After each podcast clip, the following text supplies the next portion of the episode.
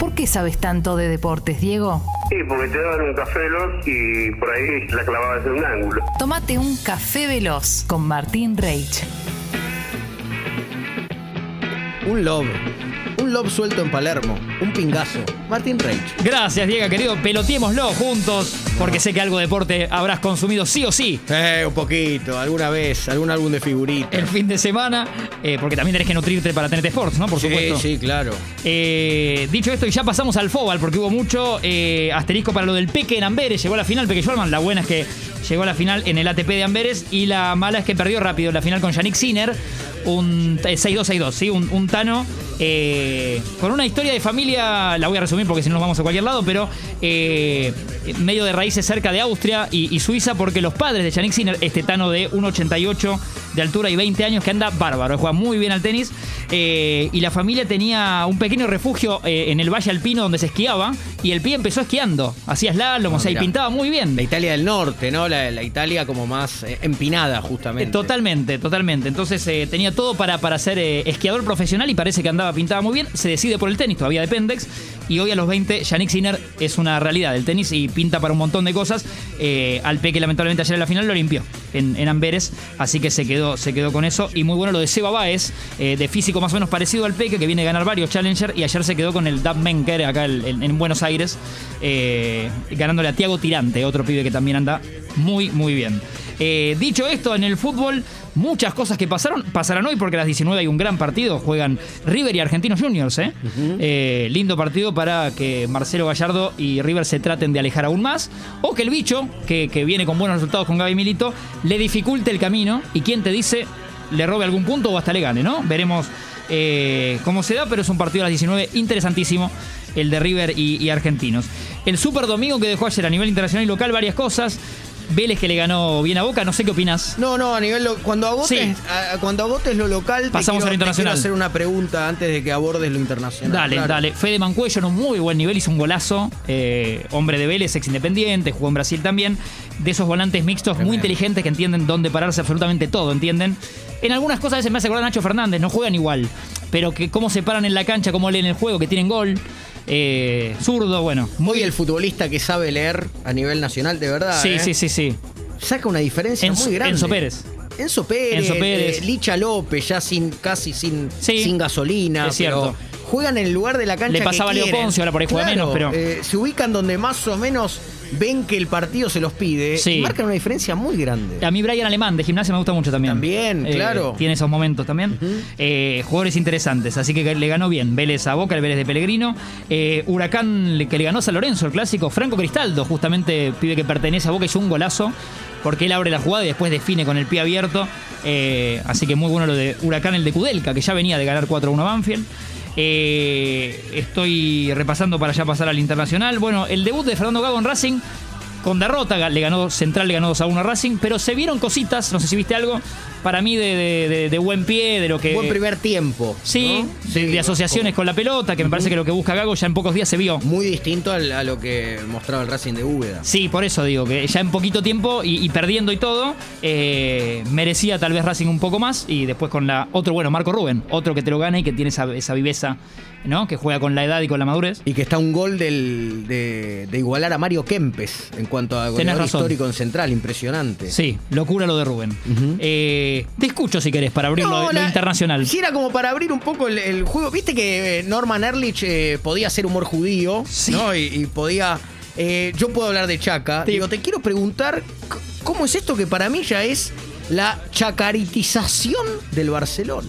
Uy. Yo puedo hacer humor con Chaca. Sí. Vos no. Eh, con Chaca no, cla- con Chaca. Claro, claro. Con La- Barcelona puedo. La chacaritización del Barcelona, porque ya es triste lo que se ve. No, primero lo, eh, lo que se ve es un Camp Nou como tristón. Con, con su máximo aforo que no llega a ser como. Claro. Exacto. La eh, gente no le interesa tanto ir.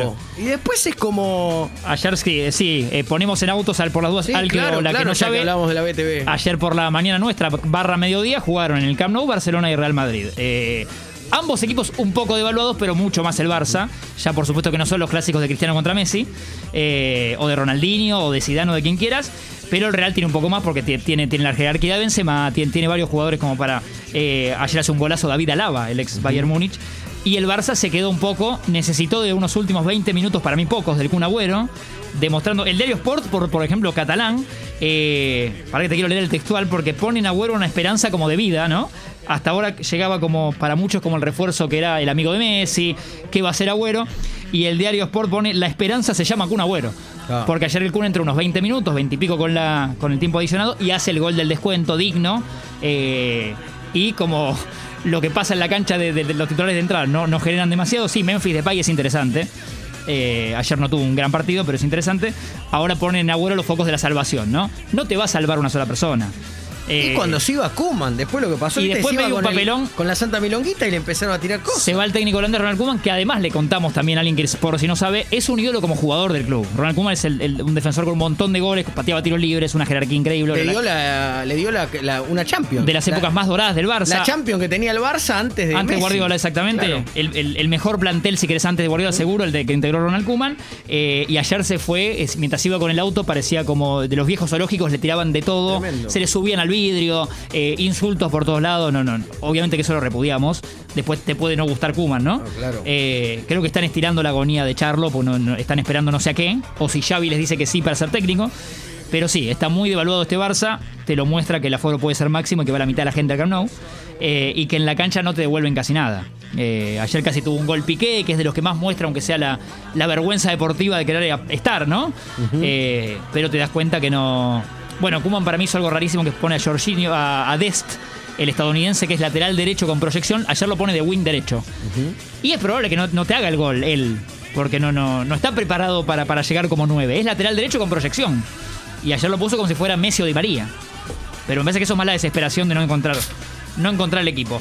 Otro papelón deportivo se dio al Manchester United. ¡Qué goleada! Liverpool 5, Manchester United 0, 3 goles de Salah, Mohamed Salah. Eh. Eh, con esto pasa a Didier Drogba. Ellos fueron compañeros en Chelsea y Drogba contó orgulloso que, que Salah le preguntaba mucho, le pedía muchos consejos a Drogba, eh, porque Salah tenía como todavía no había, no había explotado, no hacía goles y Drogba le decía ya va a aparecer el gol. Bueno, hoy Salah, ayer con los goles, Salah superó a Drogba como el africano con más goles en la Premier.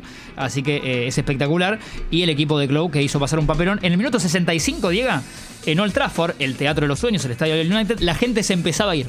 Estaba la imagen, o sea, faltaba ya casi media hora de juego. Claro. La imagen de la gente dejando el estadio como si hubiera terminado el partido, porque ya estaban 5-0. Y su que cerraba la panadería, ¿qué pasaba? no, parece, Ah, parece ah. que su equipo tampoco le devolvía, le devolvía algo en la cancha. Eh, no quiero dejar de hablar y ya vamos cerrando de Gio Simeone, el Verona, su equipo, el Elas Verona, donde ha pasado Javier Saviola, Sí. por ejemplo.